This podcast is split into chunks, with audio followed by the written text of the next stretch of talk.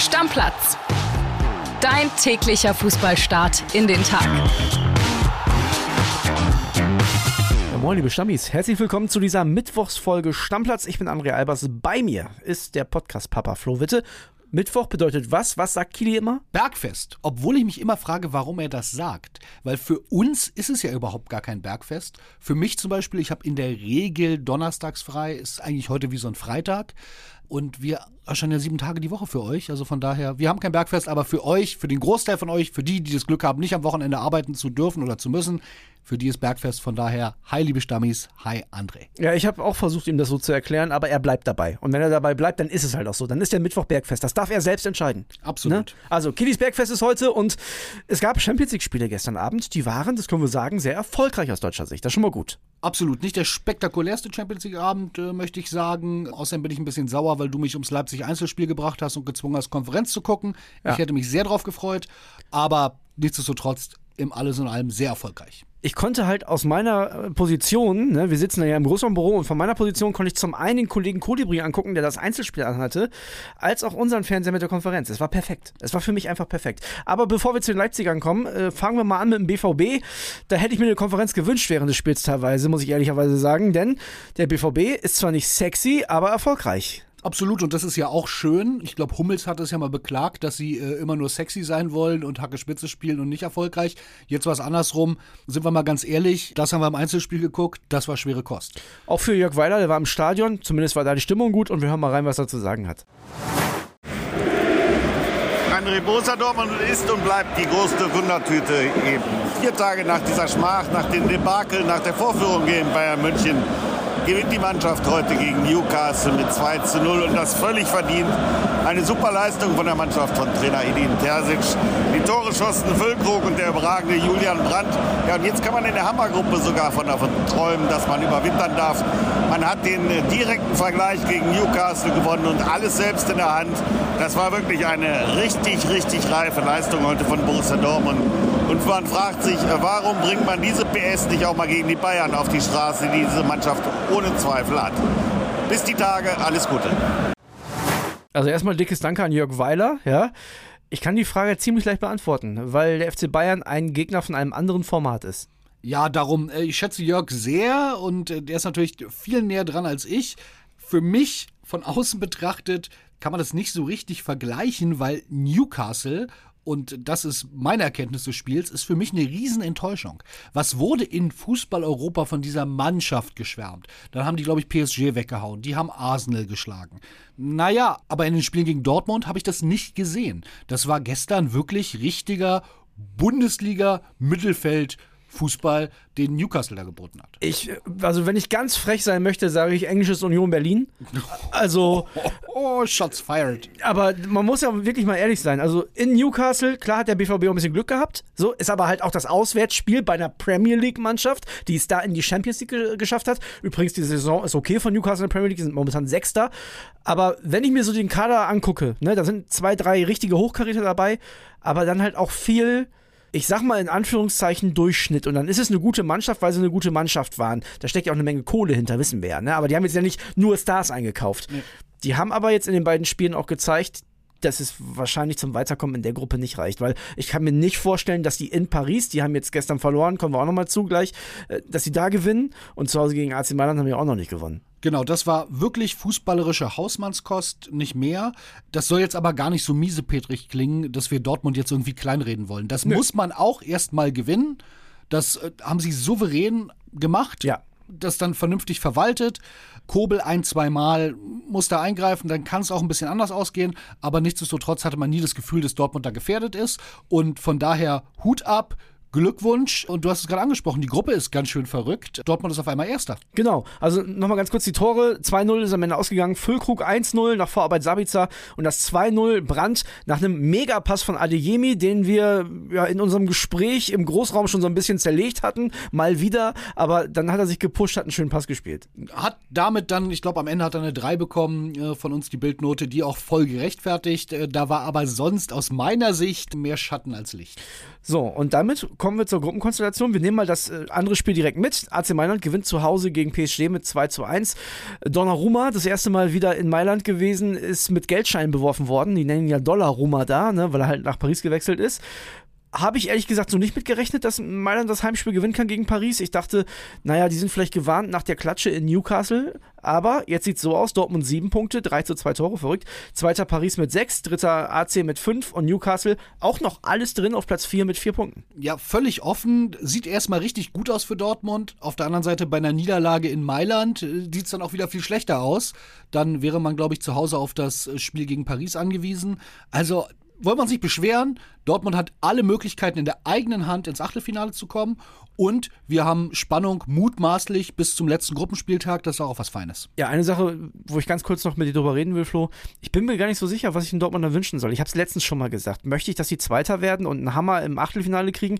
Oder möchte ich vielleicht sogar, dass sie nur Dritter werden und äh, in der Europa League weit kommen? Oh, nee, hör auf. Also, A, das darf kein Dortmunder hören. So würde nie ein Sportler ticken. Ich und weiß, ich will ich, ich aber ja neutral. Viele, ich will so viele deutsche Mannschaften wie möglich im Achtelfinale haben, weil ich mich da einfach drauf freue und weil ich jetzt schon, wo es draußen immer dunkel wird und das Wetter mies wird, mich danach sehne, wenn dann irgendwann der Frühling kommt und dann ist das Viertelfinale ganz nah in der Champions League und dann haben wir vielleicht ja auch mehr als eine Mannschaft im Viertelfinale. Also das möchte ich einfach als neutraler Fan. Also im Achtelfinale haben wir schon mal mindestens eine und die heißt RB Leipzig. Die haben es gepackt, in Belgrad gewonnen. Am Ende ein bisschen wackelig, aber ist ja egal. 2 zu 1.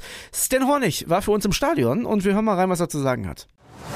Nach zuletzt zwei Pflichtspielpleiten in Serie gewinnt RB Leipzig wieder ein Spiel und feiert bei Roderstein Belgrad einen historischen Sieg. Denn durch das 2-1 im berüchtigten Rajko-Mitic-Stadion ziehen die Bullen vorzeitig ins Achtelfinale ein und das so früh wie noch nie in der Clubgeschichte. Nach der Führung von Xavi Simons in der achten Minute macht das RB dabei aber unnötig spannend.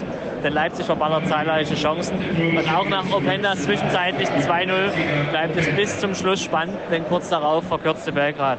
RB bringt den Dreier über die Zeit und lässt damit auch die 500 mitgereisten RB-Fans feiern, die vorher sogar alle ihre Fanutensilien in der Stadt verstecken mussten, aus Sicherheitsgründen, damit ihnen nichts passiert. Was bleibt? RB ist weiter, äh, kann jetzt in den nächsten zwei Champions League-Spielen Kräfte sparen und sich in der Bundesliga wieder konzentrieren, um auch da wieder in Sprung zu kommen.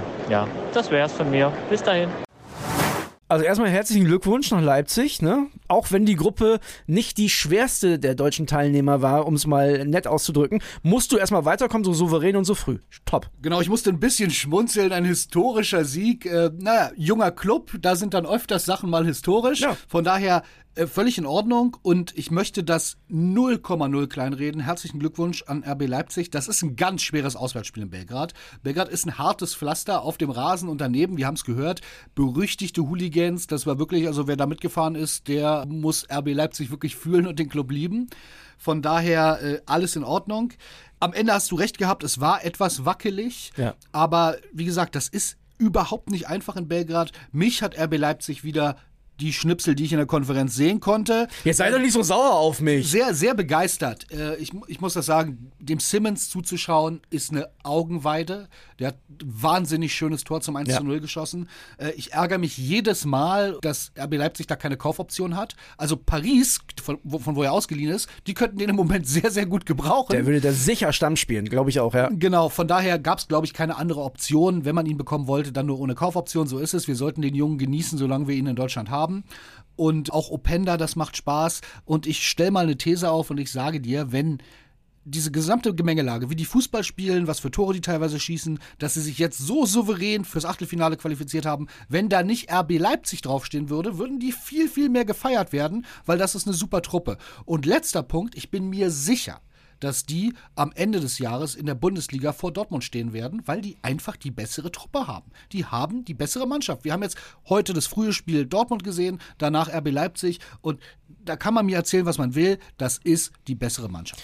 Also, ob die in der Spitze die bessere Mannschaft haben, ich bin ich mir gar nicht so 100% sicher. Ich habe nicht von der Spitze gesprochen, ja. von der gesamtbesseren Mannschaft, von dem besser balancierten Kader. Das ist ja. für mich ist es in Summe ist, sind sie nicht deutlich besser, das ist nicht eine andere Liga, natürlich nicht, aber sind sie ein Tick besser. Für mich ist es ungefähr ein Niveau. Also, ne, Tick besser könnte sein, dass sie ein Tick besser sind, weil die halt auch sehr, sehr, sehr gut auswechseln können. Also, das ist noch beeindruckender, als es beim BVB ist, wenn man da auf die Bank schaut. Das, da bin ich auf jeden Fall bei dir. Die sind natürlich auch weitergekommen jetzt, weil Manchester City zu Hause gegen die Young Boys aus Bern 3 zu 0 gewonnen hat, ganz souverän. Und deshalb haben wir ja gestern schon drüber gesprochen, ist es so, dass Leipzig vorzeitig qualifiziert ist und jetzt auch ein paar Körner sparen kann in den anderen beiden Champions League-Spielen, muss man auch mal ehrlicherweise Bin ich sagen. gespannt, ob Rose das macht. Das ist Ich ja so schon. eine Geschichte. Ja, glaub, lässt er dann eine halbe B11 spielen? Ich weiß es nicht. Na, Naja, also an City vorbeizukommen wird eh schon schwierig. Und wenn man es machen kann, warum nicht? Ich glaube, auch die Champions League-Erfahrung für den einen oder anderen Spieler ist das gar nicht so schlecht. Zweiter ist natürlich ein bisschen undankbar, weil du mutmaßlich einen echten Brocken im Achtelfinale bekommst. Ich traue dieser Mannschaft aber zu, gerade mit diesen Einzelkönnern, Openda, Simmons, da möglicherweise auch eine Überraschung zu landen. Gucken wir uns an. Ich würde sagen, wir schauen noch mal kurz auf die Ergebnisse. Also, Dortmund haben wir gesagt 2-0 gegen Newcastle. Donetsk schlicht Barca in Hamburg 1-0. Die waren wohl in der Heimkabine Barcelona. Ist das so? Ich weiß es nicht, aber irgendwie haben sie vielleicht das Blamage-Gehen so, so. aufge aufgesaugt. Äh, Boah, nee, wahrscheinlich nicht. es ist ja gemein. Donalds gemacht haben. Aber ja, überraschend. Also wenn du da in Hamburg jetzt ins Stadion gegangen bist, um irgendwie eine glorreiche Barca-Vorstellung zu sehen und mal endlich richtig guten Fußball, wurdest du enttäuscht, beziehungsweise hast guten Fußball von Donetsk geboten bekommen. Mailand Paris hatten wir gesagt 2-1. Atletico rasiert Celtic Glasgow 6-0. Gab auch eine rote Karte für Celtic. Porto schlicht Antwerpen 2-0. Auch da gab es rot für Antwerpen. Weißt du, wer da getroffen hat? Bei Porto? Ja, Pepe. Pepe. Haben wir doch gesehen. Haben wir doch noch gesagt, der ist so alt wie du. Der hat die gleiche Frisur wie ich und ist genauso alt wie ich. Ich finde das äh, irre und geil, dass der da immer noch spielt und äh, Kopfbälle kann er offenbar noch und ich glaube, äh, Gretchen geht auch noch. Lazio gegen Feyenoord 1 zu 0. City haben wir gesagt 3-0 gegen die Young Boys aus Bern. Auch da gab es Gelb-Rot für die Young Boys und Roter Stern Belgrad gegen RB Leipzig 1 zu 2. Wir gucken noch auf die Champions League-Spiele von heute, Flo. Und würde sagen, äh, wir fangen an mit Union Berlin in Neapel. Wird es Niederlage Nummer 13? Also bin ich mir eigentlich ziemlich sicher. Ich will nicht das böse Wort 100-Euro-Spiel im Mund nehmen. Aber ich glaube, äh, was soll passieren, dass Union da einen Punkt holt oder gewinnt? Ich kann es mir ehrlich gesagt auch nur schwer vorstellen. Vor allem, weil, naja, Braga drei Punkte, Neapel sechs Punkte. Ist jetzt auch nicht so, als wenn Neapel einfach sagen könnte, wir schenken da was ab. Nee, genau, die müssen voll spielen. Andererseits so ein bisschen das Gesetz der Serie. Mit jeder Niederlage wird es ja wahrscheinlicher, dass sie irgendwann mal reißt. Ja. Ich glaube aber, Neapel ist nicht das Pflaster dafür, dass es passiert. Und dann haben wir noch die Partie Bayern München gegen Galatasaray Istanbul. Bevor wir gleich zum Spiel kommen, gestern Pressekonferenz mit Manuel Neuer und der hat was sehr Interessantes über seinen Unfall gesagt, über, über die Situation an sich, auch danach und wie es für ihn so ging. Er ist ja sehr lange weg gewesen, hat länger gebraucht als geplant, um wieder zurückzukommen. Und wir hören mal rein, was er auf der PK gesagt hat. Eine Verletzung ist eine Verletzung. Ich hatte auch, äh, sage ich mal, äh, emotionale Rückstän- äh, Rückschläge bei meiner Fußverletzung, die ich damals hatte. Und äh, da wartet man einfach darauf, dass man irgendwie grünes Licht bekommt, dass man äh, weitermachen kann, dass man wieder auf dem Platz steht, dass man spielen kann. Und es ist halt eine ganz, ganz schwere Verletzung gewesen, wo ich äh, ja, sehr froh bin, dass ich überhaupt wieder Fußball spielen kann. Das muss man ganz klar sagen. Und äh, dementsprechend bin ich froh, dass ich ja, für die Mannschaft spielen kann, mit den Jungs einfach auf dem Rasen spielen kann und äh, dann auch meine Leistung zeigen kann. Flo, das klingt ja fast so, als hätte man sich da mit Karriereende auseinandergesetzt. Auf jeden Fall. Ich glaube, das ist ganz deutlich geworden. Die Bayern haben auch ähm, 30-minütige Doku über das neue Comeback äh, veröffentlicht, die für mich sehr, sehr eindrucksvoll und äh, eye-opening war, wo einem auch klar wurde, warum Bayern so sensibel mit dem Thema umgegangen ist. Wo haben die das gemacht? Wo kann man das sehen? Auf der Bayern-Homepage. Oh, perfekt, ja. Und da spricht ein Arzt, der sagt, es ist wahrscheinlich die schwerste Verletzung, die wir in den letzten Jahren oder Jahrzehnten beim FC Bayern im Zusammenhang mit dem Profifußball gesehen haben. Boah. Ja, das muss man sich mal vorstellen. Und Neuer sagt auch nochmal, er konnte anfangs, als er wieder angefangen hat, überhaupt gegen den Ball zu treten, keinen Pass über drei oder fünf Meter spielen, geschweige denn noch länger. Da musste erst ein Metall entfernt werden, dann funktionierte das besser. Also es war wirklich, wirklich dramatischer wir haben es ja immer geahnt, dass es dramatisch war. Man Ja. wusste ja, da war das Schien- und Wadenbein gebrochen, das war offen gebrochen. Aber Bayern hat sich ja immer sehr bedeckt gehalten und jetzt weiß man, glaube ich, auch warum, weil die Situation war einfach so, man wusste nicht, kann Manu wieder Fußball spielen. Und vor diesem Hintergrund wird auch klar, warum er da, glaube ich, beim Thema Nationalmannschaft sehr, sehr auf die Bremse tritt und sagt, alles, was jetzt kommt, ist Bonus. Genau. Das sind seine Worte. Das ist Bonus, genau. ist Bonus und das ist schon, boah, da läuft dann schon kalt den Rücken runter, weil das wünscht man keinem und ist froh, dass er jetzt sich schon wieder in dieser Form präsentiert hat, weil ich fand ihn nicht schlecht. Nee, Also, absolut. Und ich, ich freue mich sehr für ihn. Für mich, ich habe es ja schon mehrfach gesagt, der beste Torhüter aller Zeiten. Also von denen, die ich wahrgenommen habe, ist ja klar. Und ich freue mich, ihn auch heute Abend wieder zu sehen gegen Galatasaray, wo er sicherlich das ein oder andere Ding aufs Tor kriegen wird. Das war ein Zittersieg im Hinspiel.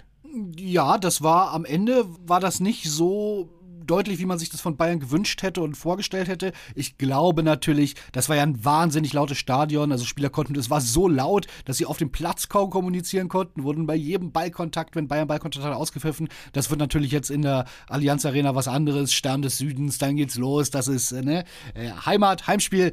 Von daher, ich kann mir nicht vorstellen, dass Bayern sich da irgendeine Blöße gibt. Klar ist auch, sollte Bayern das Ding heute gewinnen, sind auch die im Achtelfinale als zweite deutsche Mannschaft. Und dann können wir da ja schon mal einen Haken hintermachen. Das ist ja schon mal gar nicht so schlecht. Genau, also damit könnte ich sehr, sehr gut leben. Ähm, Union müssen wir leider abhaken und äh, dann mal gucken, zittern wir, würden wir noch mit dem BVB zittern und wenn es dann richtig gut läuft, drei Mannschaften im Achtelfinale, also das ist, äh, lasse ich mir auf jeden Fall erstmal gefallen. Union in Neapel heute 18.45 bei The Zone. Die Bayern gegen Galatasaray 21 Uhr auch auf The Zone. Und vielleicht ein bisschen früher einschalten, weil weißt du, was vorm Spiel passieren wird? Vor welchem Spiel? Vor dem Bayern-Spiel? Bei Erzähl. Sag's. Thomas Tuchel muss zu Laura von Torra. Oh! Mal gucken, äh, ob er. Also ich werde es mir auf jeden Fall gespannt. Ist ja nicht angucken. Sky. Ist nicht Sky. Laura von Torra ja unheimlich charmant, aber auch immer klare Kante. Ich kann mich da erinnern, da gab es auch schon mal einen kleinen Zoff zwischen ihr und Tuchel. Da sagt er, ihr gößt hier doch immer Öl ins Feuer. Also äh, ich glaube, jeder Tuchel-Auftritt ist im Moment spannend. Von daher äh, mal gucken, wie sich Laura von Torra schlägt und wie Tuchel sich verhält. Okay, und wir gucken uns das Ganze an, machen jetzt für heute einen Deckel drauf und morgen geht's weiter mit Champions League. Deckel drauf, macht's gut. Tschüss. Stammplatz. Dein täglicher Fußballstart in den Tag.